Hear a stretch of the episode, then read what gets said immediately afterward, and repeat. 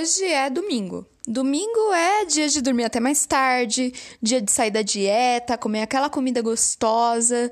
Domingo é dia de se jogar no sofá e maratonar aquela série inteira que você tá louco de vontade de assistir, tá todo mundo comentando. Domingo é dia de se esquecer, é dia de se permitir. Domingo, domingo, ai, domingo também é dia de culpa. Dia de ficar pensando, putz, será que eu não deveria estar tá fazendo aquele trabalho? Será que eu não deveria estar tá estudando, lendo aquele livro? Meu domingo poderia ser melhor aproveitado, eu poderia utilizar esse tempo de uma forma mais racional. Vai bater naquela culpa, aquele ressentimento. Ai, Olá, ouvintes! Meu nome é Suzana dos Anjos e sim, eu vou aproveitar esse domingo preguiçoso para gravar mais um episódio do nosso podcast Filosofia no Foninho. Hoje nós vamos conhecer um filósofo que toma a filosofia a marteladas, destrói aquilo que ele chama de cultura ocidental cristã, para construir o novo, para afirmar a vida. Nós estamos falando dele, um bigodudo, um espírito livre, Friedrich Nietzsche. Quer conhecer esse filósofo? Pega o seu foninho e vem pensar comigo.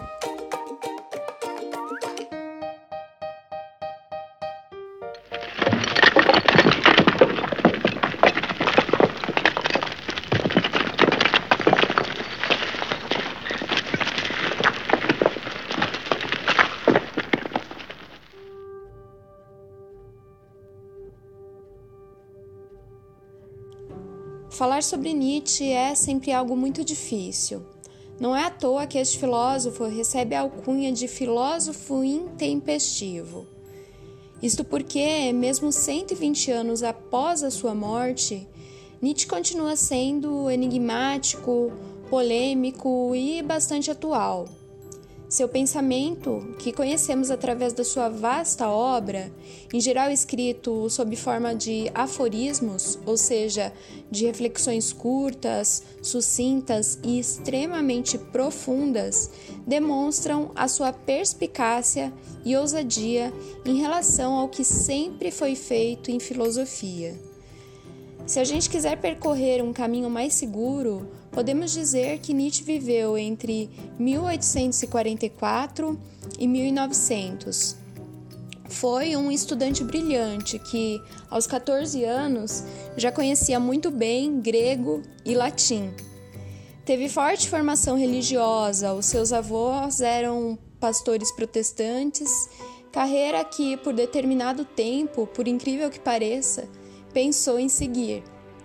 Teve como autores preferidos uh, por muito tempo Platão, Ésquilo, mas afastou-se da filosofia para se dedicar à filologia clássica, investigando Diógenes Laércio, Exildo, Homero. Aos 24 anos, Nietzsche foi nomeado professor na Universidade de Basileia, Suíça, onde atuou por 10 anos. Aproximou-se novamente da filosofia ao ter contato com o mundo como vontade e representação, obra do filósofo alemão que muito o influenciara, Arthur Schopenhauer. Foi amigo próximo do grande maestro e compositor Richard Wagner, com quem rompeu após assistir à apresentação de O Anel dos Nibelungos e constatar que o compositor inclinava-se ao pessimismo de Schopenhauer e ao cristianismo. Nutriu grande amor pela jovem Lou von Salomé, com quem desejou casar, porém sendo recusado. Tudo isso fez com que Nietzsche ficasse cada vez mais isolado e submerso em seus próprios pensamentos. Aos 45 anos, sofreu um colapso mental que o levou a passar o resto de sua vida em sanatórios ou sob observação psiquiátrica, até morrer no dia 25 de agosto de 1900, aos 56 anos. Muito jovem, Nietzsche deixou uma obra riquíssima e um legado inquestionável. Dentre as suas principais obras, podemos citar A Gaia Ciência, Assim Falou Zaratustra, livro que aproximou essa que vos fala da filosofia, ainda muito jovem, com seus 15 anos de idade. Sim, eu tinha um caderninho e eu anotava algumas passagens de Assim Falou Zaratustra como um ensinamento para minha vida. Também a genealogia da moral, o crepúsculo dos ídolos, dentre tantos outros. Por ser esse autor tão interessante, é que a gente escolheu fazer esse episódio com Friedrich Nietzsche.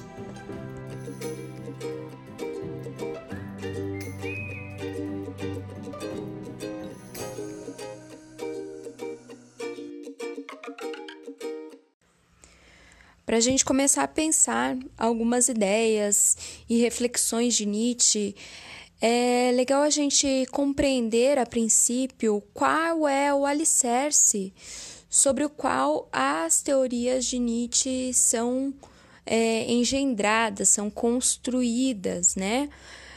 Bom, Nietzsche ele foi um grande estudioso, intelectual muito preocupado em compreender a genealogia, ou seja, a origem, né, a gênese da cultura ocidental. E foi um grande crítico a essa cultura, foi um grande crítico à moralidade ocidental, ao cristianismo, que de acordo com ele está por trás dessa moralidade, né? Justamente porque ele percebe nessa cultura um afastamento do que é mais humano, né?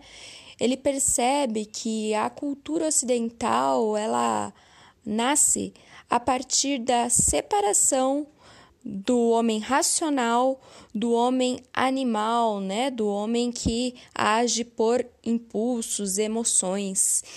É, para alguns filósofos ou para a maioria deles, né, até então, essa distinção era essencial. Por exemplo, para Kant, o homem, né? E aí, a, a, quando a gente fala, por exemplo, na Revolução Copernicana, em filosofia, o Kant ele coloca o homem como o princípio de todas as coisas, porque o homem tem a capacidade racional, mas deixa de lado a, a emoção, né? A emoção, sentido, sentimento, isso não é tão fundamental assim. E essa tradição, de acordo com Nietzsche, teria começado lá com o Sócrates, né? O Sócrates em sua busca incessante pela verdade, a verdade que, como nós vimos lá no nosso episódio, né, sobre Sócrates e o despertar da consciência, essa verdade que vai surgir a partir do conhece-te a ti mesmo, né? Essa revelação a partir então da compreensão de si. Quando o homem abandonou o seu lado mais animal e priorizou a razão, deu-se início a isso que a gente compreende como a civilização ocidental e a nossa forma de pensar até os dias de hoje, né? Um predomínio do saber científico, um predomínio do saber racional e um abandono daquilo que é é, relativo à loucura, aos prazeres, aos excessos. Nietzsche vê isso como um problema muito grande, né? Então ele pensa em duas forças que compõem aquilo que é humano. Que forças seriam essas? Ele representa essas forças a partir de dois espíritos. É, o espírito apolíneo e o espírito dionisíaco. Vamos tentar entender então esses dois conceitos.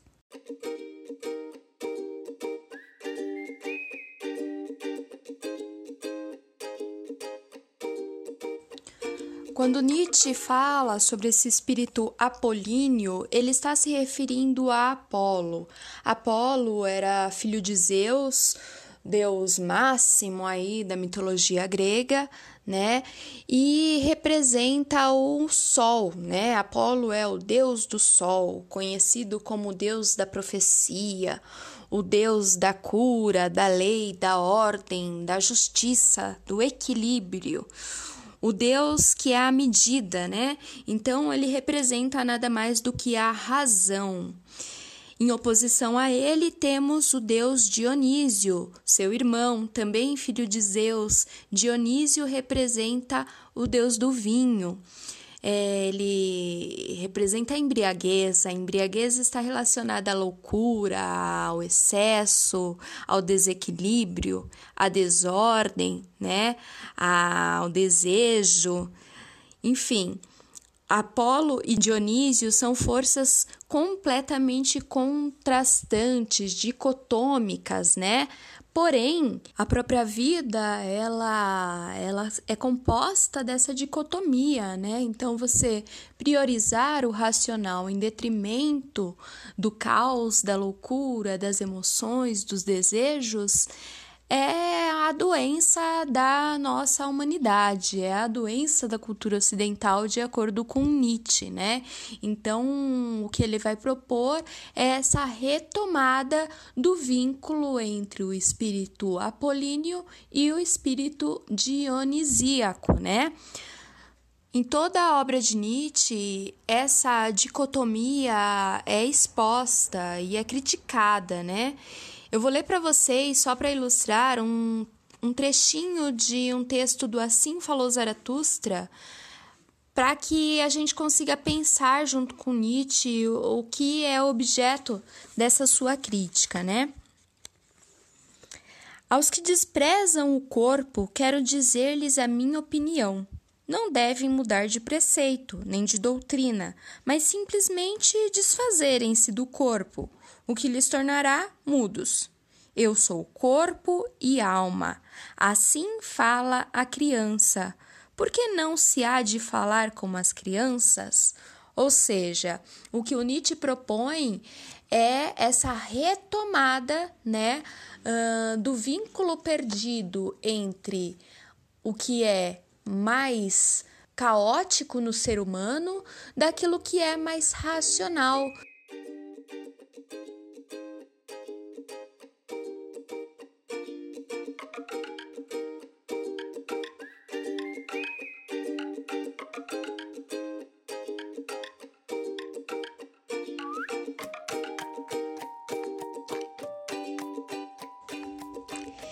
Isso passa por outro conceito que é muito importante dentro da teoria de Nietzsche e muito mal compreendido também, que é a ideia de niilismo, né? De acordo com Nietzsche, há diferentes tipos. O, o Nietzsche ele vai reinventar o niilismo, né? Então, para ele há diferentes tipos de niilismo e o niilismo que ele propõe é um niilismo ativo, no sentido de uh, afirmação da vida, né? E de negação das fugas que muitas vezes nós utilizamos para não aceitar este fato de que nós somos conduzidos, de certa forma, por verdades que são externas a nós mesmos, né? Por uma racionalidade que nos é, de certa forma, imposta de fora. A isso Nietzsche chamaria de niilismo passivo, né? Por exemplo, o cristianismo. O cristianismo, ele propõe uma realização no mundo outro que não neste mundo em que nós estamos, né? Esse mundo outro seria um paraíso. O niilismo passivo, ele é esse niilismo que espera a realização da vida num paraíso, né, numa outra realidade. O cristianismo é pensado pelo Nietzsche como o platonismo do povo, né? O que, que Platão propunha? O Platão propunha o mundo das ideias, né? Então, Platão é, as verdades imutáveis e inquestionáveis, elas não podem ser encontradas no mundo sensível, no mundo, no mundo da matéria, e sim no mundo ideal. Da mesma forma, para o cristianismo, a verdade, o caminho, né, não pode ser encontrado nesta realidade em que nós estamos, mas num paraíso. Então você aguarda para ter a sua realização posteriormente, e a partir disso se inventa também uma moral que vai justificar todas as suas ações e todos os seus valores, né? Se você quer chegar no paraíso, então você vai agir como um cristão, né? deve agir. E da mesma forma que Nietzsche critica esse niilismo passivo, né, ele também critica o niilismo schopenhaueriano. Né? O niilismo de Schopenhauer é aquele que é a pura vontade de nada, né? é o niilismo da dor, o niilismo que não, não propõe é, nada, né? cuja finalidade é apenas o não sentir, né? Então, para que você não sinta essa dor, você se entorpece, você se distrai, você coloca uma série lá e assiste 10 temporadas no fim de semana inteiro. Você se embriaga, né? Isso também é uma forma de niilismo, de acordo com Nietzsche, que precisa ser repensada, né? E quando ele propõe esse niilismo ativo, ele está falando justamente dessa capacidade do homem de se sobrepor aos valores que lhe são colocados de fora e de so se sobrepor a essa vontade de nada para criar novas formas de vida, né? Para criar é, ou transmutar os valores né, nas suas palavras.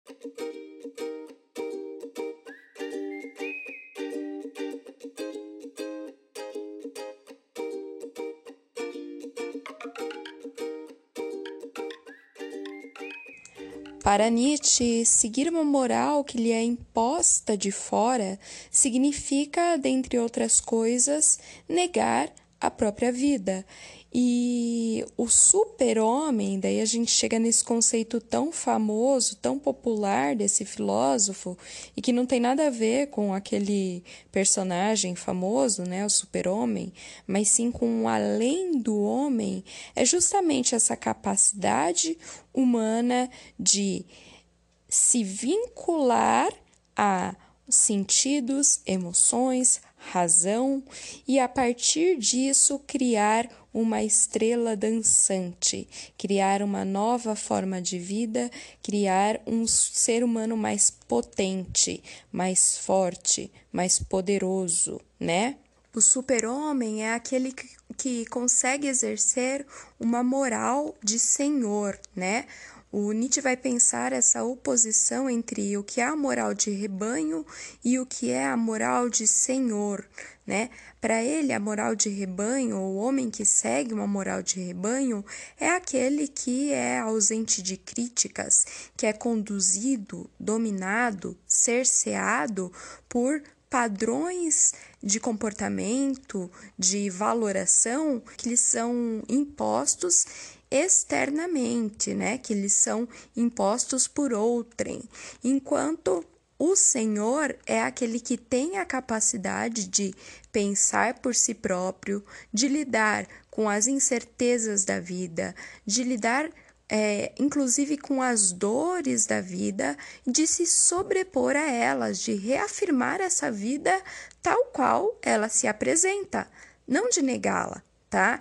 Então, esse sim é o super-homem, aquele que consegue é, agir por si mesmo, né? De criar, que consegue criar os seus próprios valores, que consegue entender que para além do bem e do mal existe a sua percepção do mundo e a sua percepção do mundo não, é claro, se sobrepondo aos outros, mas é, no sentido de compreender que aquilo que é imposto de fora é apenas uma invenção, uma invenção da realidade, que muitas vezes é forjada no interesse que não é o seu próprio interesse, né?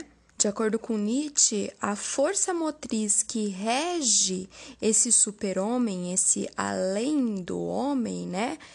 Esse ser superior, é justamente o que ele vai chamar de vontade de poder ou vontade de potência. Essa vontade de potência nada mais é do que aquilo que nos faz buscar uma realização, aquilo que nos faz ter ambições por essa realização, aquilo que nos faz é nos esforçarmos para conquistar a nossa expansão. Por fim, o super-homem é justamente esse que consegue utilizar a sua vontade de potência para se sobrepor aos valores que lhe são impostos externamente e criar para si uma moral de senhor.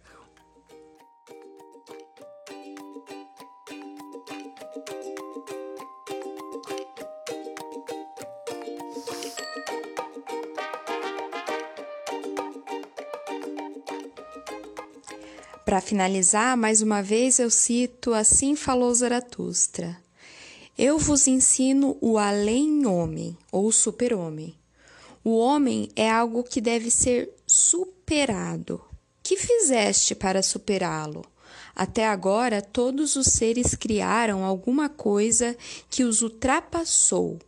Quereis ser o, re, o refluxo dessa grande maré e retornar ao animal em vez de superar o homem? Que é o símio para o homem? Uma irrisão ou uma dolorosa vergonha? Pois tal deve ser o homem para o além-homem, uma irrisão ou uma vergonha. Percorrestes o caminho que vai do verme ao homem. Tendes ainda em vós muito do verme Outrora foste símios, e até hoje o homem é ainda mais símio que todos os símios. Até o mais sábio entre vós é um ser indeciso e híbrido entre planta e fantasma. Acaso vos aconselhei que vos tornasseis plantas e fantasma? Eis, eu vos ensino o além-homem. O além-homem é o sentido da terra. Assim fale a vossa vontade. Possa o além-homem tornar-se o sentido da terra. É claro que essa teoria nietzschiana sobre o super-homem ela foi muito mal utilizada, muito mal interpretada foi usada inclusive para justificar absurdos como a ideia de uma raça ariana pura e mais nobre e melhor, que justificou absurdos, né, horrores como o nazismo, mas essa ideia é muito interessante e continua muito atual no sentido da gente entender essas bengalas das quais nós nos utilizamos para justificar uma preguiça diante da vida, para justificar uma falta de sentido diante da vida, para justificar uma dormência, um entorpecimento, uma imobilidade, né? Um comodismo. Então, de certa forma, ela nos ajuda a, a compreender como nós mesmos agimos, né? E pensar em formas mais livres de exercer quem nós somos e de encarar de frente a vida. É isso, eu fico por aqui. Quer dizer, ainda tá faltando uma coisa, né? Vamos pro nosso momento? Tira o foninho.